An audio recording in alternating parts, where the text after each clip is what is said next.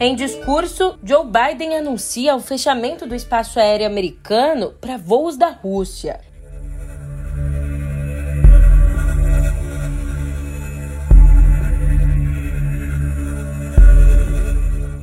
E comboio russo com 64 quilômetros de comprimento se aproxima de Kiev.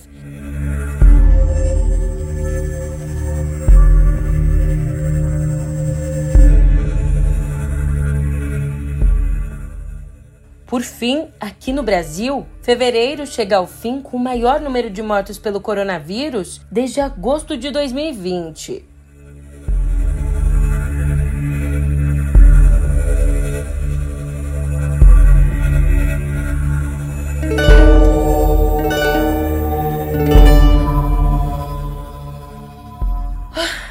Um ótimo dia, uma ótima tarde, uma ótima noite para você.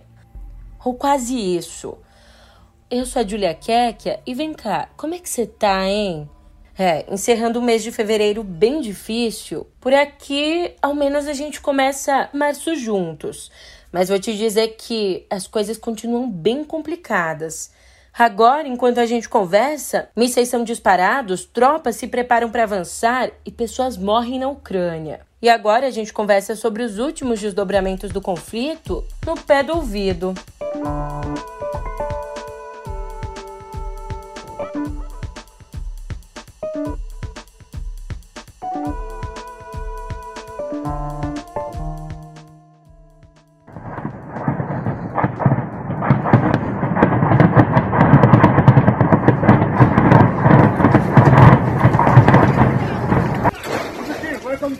человек вот в этом доме.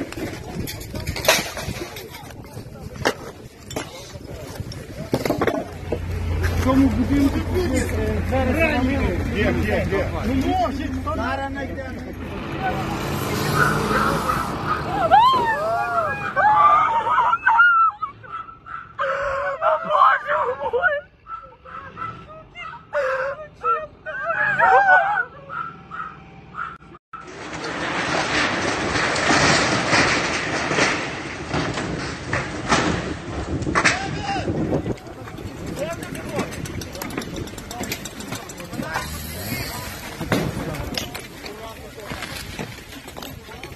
A guerra de Putin foi premeditada e sem provocação. Ele pensou que o Ocidente não responderia, mas Putin estava errado. Nós estávamos prontos. É, foi assim, sem meias palavras, que o presidente Joe Biden falou do conflito na Ucrânia ali no primeiro discurso dele sobre o Estado da União, diante do Congresso dos Estados Unidos. E ali, Biden acabou arrancando aplausos até dos republicanos ao anunciar o fechamento do espaço aéreo americano para aviões russos e ao anunciar também o bloqueio de bens de políticos, oligarcas e jornalistas ligados ao presidente russo. We're joining with European allies to find and seize their yachts, their luxury apartments, their private jets. We're coming for your ill begotten gains. And tonight, I'm announcing that we will join our allies in closing off American airspace to all Russian flights, further isolating Russia and adding additional squeeze on their economy. Continuando o discurso, Biden disse que, abre aspas, ao longo da história, aprendemos essa lição. Quando ditadores não pagam preço pelas agressões que praticam, eles causam mais caos. Fecha aspas. E eu vou te dizer que Caos é o que não falta. Ontem, no sexto dia desde que começou a invasão, ataques com foguetes russos sacudiram as duas maiores cidades da Ucrânia. E, ao contrário do que Moscou havia anunciado mais cedo, esses ataques não foram dirigidos a alvos militares. Em Kharkiv, um ataque aéreo destruiu a sede do governo local, matando 10 pessoas e deixando pelo menos 20 feridos. Já na capital, em Kiev, as bombas russas tiveram como alvos a principal antena de TV da cidade e o memorial em homenagem às vítimas ucranianas do Holocausto. Diante dessa situação, o presidente ucraniano Volodymyr Zelensky classificou os ataques como terrorismo e ainda acusou Putin de cometer crimes de guerra, dizendo essas palavras bem duras. Abre aspas. Os russos sabiam em quem estavam atirando. Ninguém vai perdoar vocês pelo assassinato do povo ucraniano. E vem cá, sabe o pior? Essa situação crítica deve ficar ainda pior por conta da aproximação de um comboio militar russo que já se estende por 64 quilômetros é, imagina só, 64 quilômetros de extensão tomados completamente por tropas russas que se aproximam da capital ucraniana. Aliás, as tropas de Putin já cercam pelo menos nove cidades no país. Zelensky chegou a condicionar uma nova rodada de negociações a um cessar-fogo, mas admitiu que, segundo as fontes de inteligência da Ucrânia, os russos planejam novos ataques na madrugada dessa quarta. E você sabia, né, que a ofensiva russa não tem se limitado a bombas e tanques. O governo ucraniano vem denunciando ataques cibernéticos às instituições de segurança e também às instituições financeiras do país. Já numa outra frente, buscando fortes aliados, ontem, Volodymyr Zelensky fez um apelo à União Europeia para que se coloque ao lado da Ucrânia.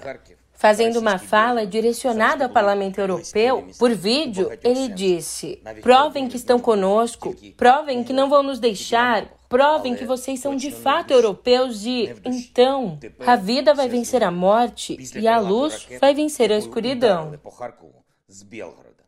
Ракети, яка поцілила у площу Свободи, обличчя нашого Харкова.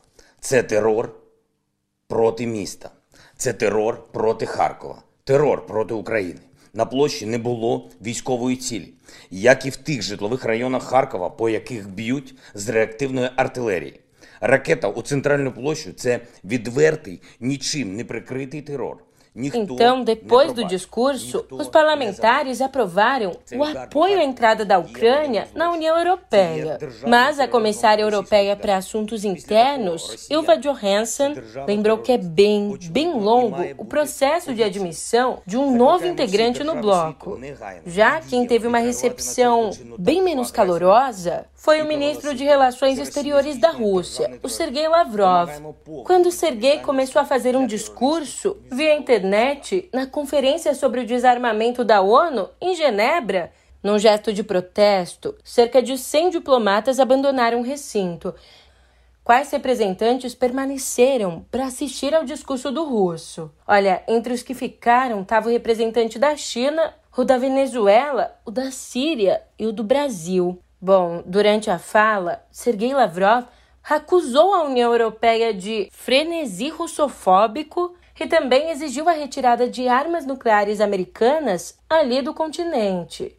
E, apesar aí de ter prestigiado o ministro russo, nos últimos dias o governo chinês mudou de tom.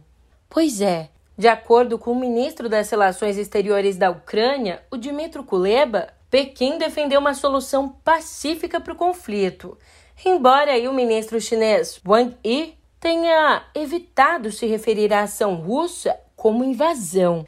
Enquanto isso, aqui no Brasil.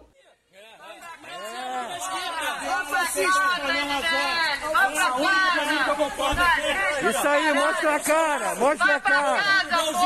Mostra a cara. Vai defender o culto genocida. Vá pra casa. No Rio de Janeiro, integrantes do Movimento Brasil Livre, o MBL, e integrantes do Partido da Causa Operária, o PCO, saíram no braço diante do consulado da Rússia. É, a briga aconteceu porque o MBL apoia a Ucrânia no conflito. Já o PCO se posiciona ao lado dos russos. Por conta dessa troca de socos, ao menos quatro integrantes do PCO foram detidos.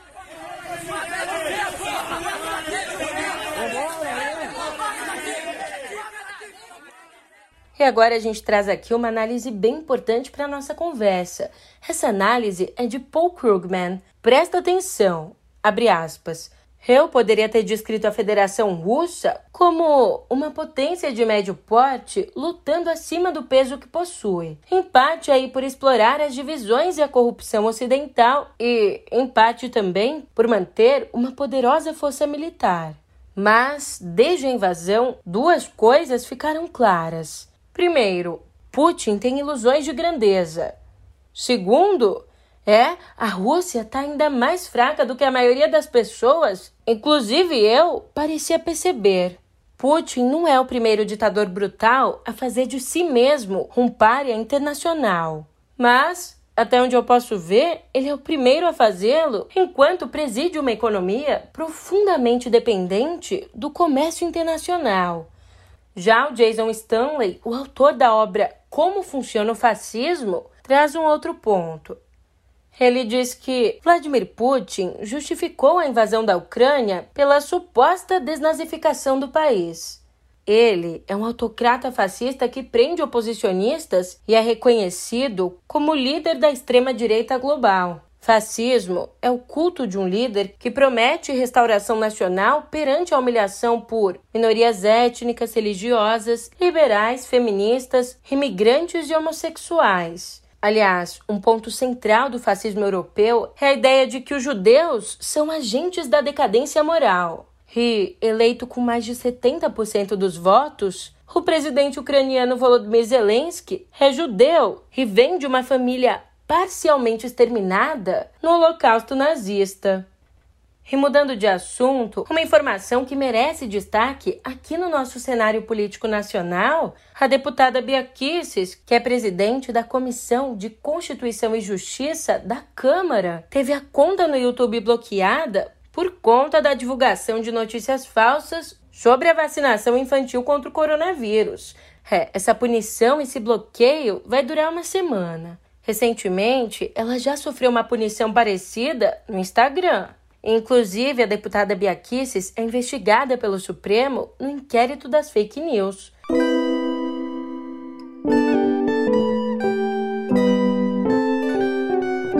E já que ainda em política a gente entrou no tema Covid, eu te conto que nós terminamos o mês de fevereiro com o maior número de mortos pelo coronavírus desde agosto de 2020. Só no mês passado, nós somamos 22.078 mortes. Para você poder comparar, lá em agosto de 2020 foram 24.088 óbitos. Dessa vez, São Paulo concentrou 30% das mortes nesse período de fevereiro, sendo 6.578 óbitos. E de acordo com a epidemiologista Etel Maciel, que é professora da Universidade Federal do Espírito Santo, as pessoas que morreram em decorrência da Omicron, em geral, são aquelas que não se vacinaram ou que tinham sérias comorbidades.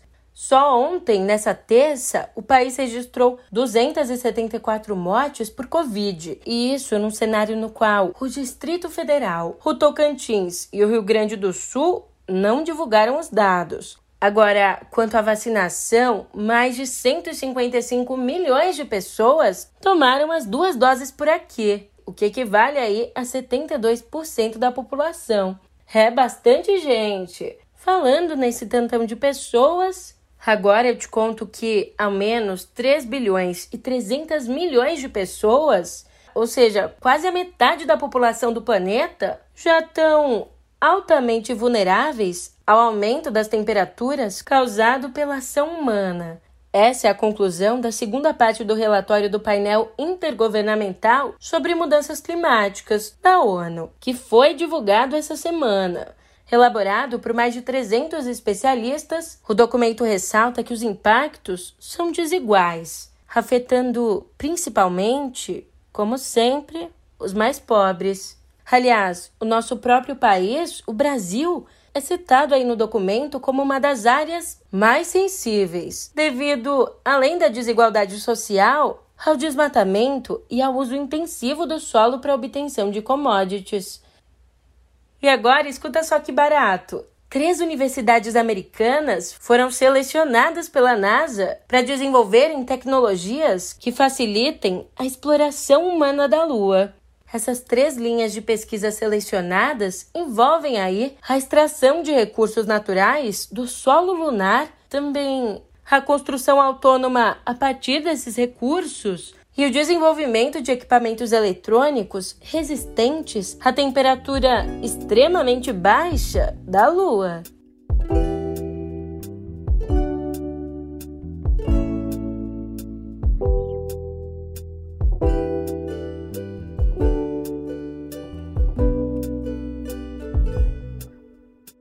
Uma notícia importantíssima aqui em cultura. Tomando como exemplo a ação de empresas de vários setores diferentes, ontem três dos maiores estúdios de Hollywood anunciaram um boicote à Rússia por conta da invasão da Ucrânia, sendo eles a Warner, a Sony e a Disney. Por exemplo, além de Batman, que estreia amanhã, os russos também vão ficar sem a animação Red, Crescer é uma Fera, e também sem Morbius, a mais nova aposta adulta da Marvel da Disney. Ainda, os representantes dos estúdios disseram que podem reverter a decisão diante de um cessar-fogo. Aliás, outra consequência do ataque à Ucrânia foi a demissão do maestro russo Valery Gergiev pela Filarmônica de Munique, que ele dirigia desde 2015. Sendo aí bem próximo do presidente Vladimir Putin, o maestro recusou os apelos para se posicionar por uma solução pacífica no conflito. E já que hoje a gente abriu aqui a nossa conversa sobre cultura com uma notícia de Hollywood, lá vai mais uma de lá. I'm having visions.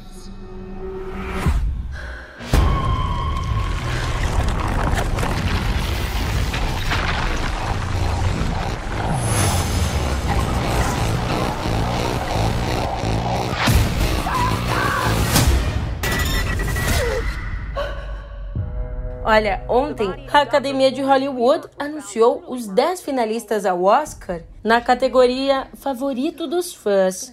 Categoria essa criada aí na tentativa de reconquistar a audiência da cerimônia depois do fracasso de público lá no ano passado.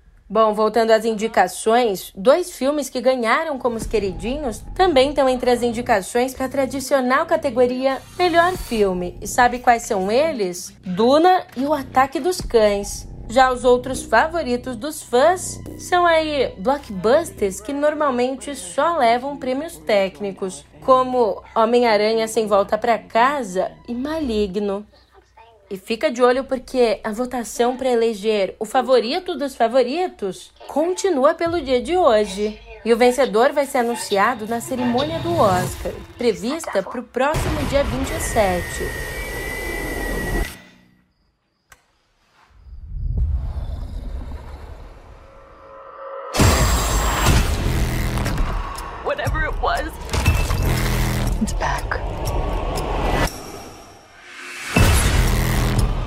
Killed again. He's getting closer. He wants to talk to you.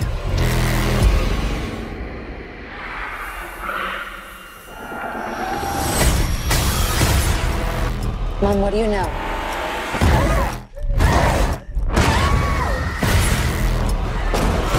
He's coming for me.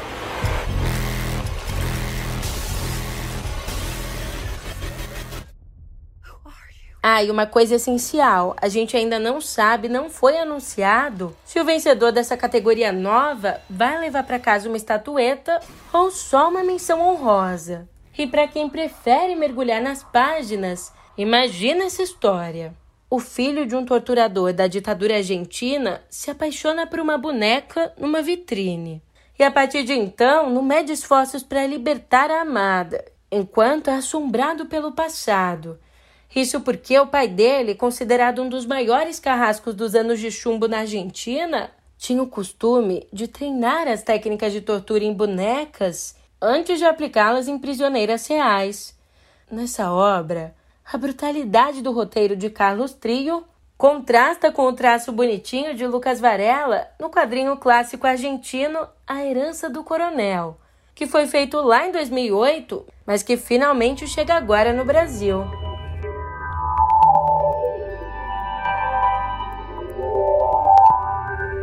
É, e também a guerra na Ucrânia rege aqui a nossa editoria de cotidiano digital, porque, por conta do conflito, grandes empresas de mídias sociais, como o YouTube, o Facebook, o TikTok e o Google, bloquearam os meios de comunicação estatais russos ali na Europa. Entre eles a TV Russia Today e o portal Sputnik, essa medida tem como objetivo coibir o governo da Rússia de espalhar desinformação e também de fazer propaganda sobre a invasão da Ucrânia. Diante disso, é claro, o governo de Vladimir Putin revidou, impondo bloqueios e limitando o acesso a servidores do Twitter e do Facebook, o que de tabela também impacta o Instagram, o WhatsApp e o Messenger. E nesse mês que acabou de passar, lá no dia 19 de fevereiro, morreu um dos criadores da internet, o David Boggs. Aos 71 anos, o óbito aconteceu em decorrência de insuficiência cardíaca.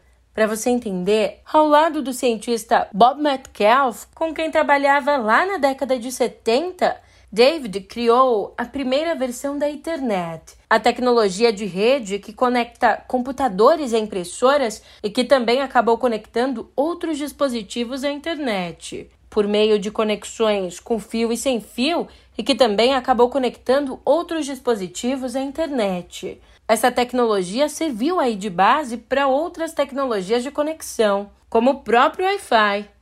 E vem cá, você sabia que, cada vez mais, nos Estados Unidos, os trabalhadores têm deixado os empregos sem ter outro trabalho em vista? Trata-se de uma revolução na qual os empregados questionam as condições precárias, as longas jornadas e também a baixa remuneração.